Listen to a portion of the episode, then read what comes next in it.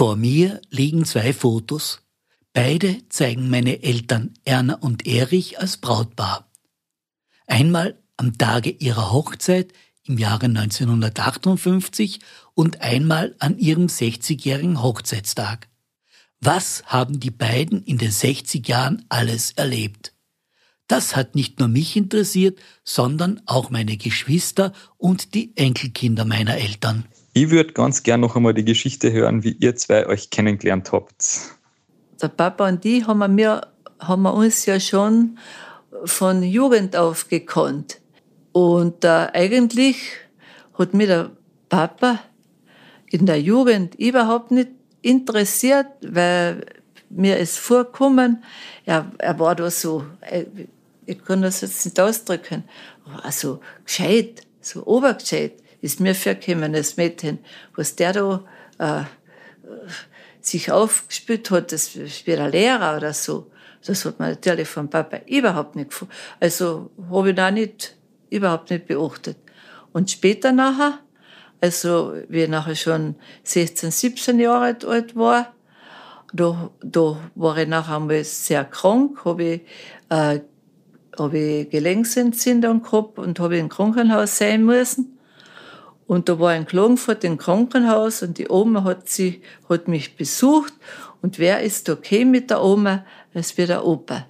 Mit Motorradlern. Also der, hat, der Papa. Der Papa hat das sich angetragen, der Mame, er fährt mit, mit ihr nach Klagenfurt ins Krankenhaus. Und da habe ich mir gedacht, was tut der da? Da, da ist mir halt vorgekommen, der hat überhaupt, was hat der da verloren mit der Mame?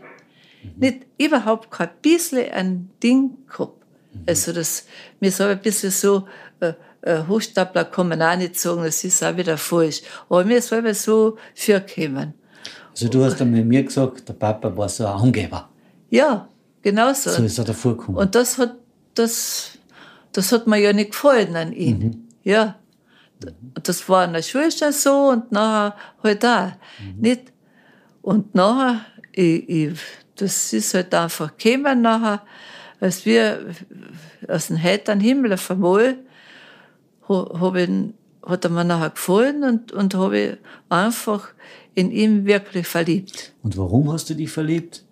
Kannst ja, du das nur festmachen? Was? Das, das weiß ich einfach gar nicht. Das war einfach, einfach da.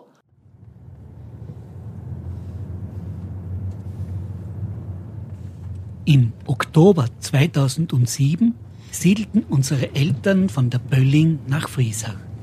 Und Ende Juli 2020, also 13 Jahre später, sind wir eines Tages nach St. Jakob zu unserem Elternhaus gefahren.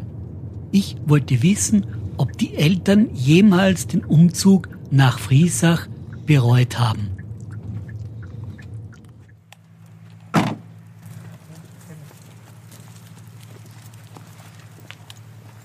Jetzt stehen wir vor dem Haus, wo ihr gebaut habt, auf der Bölling. Da habt ihr wie lange gewohnt? 40 Jahre.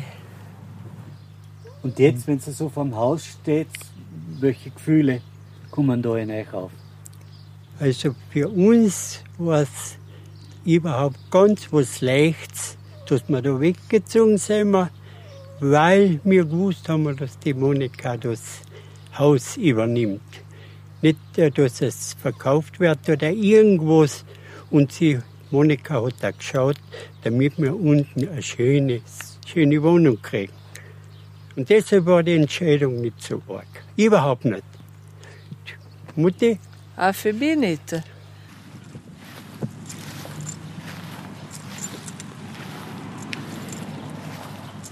So, Papa, jetzt stehen wir da auf dem Platz, wo früher die Bienenhütte war. Das war der erste, oder? Das war, da haben wir mit den Bienen angefangen.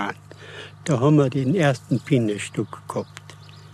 Und da ist nichts gestanden. Da habe ich eine Bienenhütte aufgemacht. Also für so 20 Bienenvölker. Habe ich aufgestellt und, und auch das bewirtschaftet eine Zeit lang. Wie lange ist die dann gestanden insgesamt? Die ist gestanden, die haben wir der ist gestanden 40, 40 Jahre ungefähr. Wie ist es dann weitergegangen? Zuerst war es ja nur Hobby. Ja, Hobby war es eigentlich immer, da weil ich so noch daneben gearbeitet habe. Aber äh, wir haben halt noch ein bisschen vergrößert alles. Automatisch mit den Bienen wird das, wenn Schwärme sind, darf man sie wieder anders einlogieren.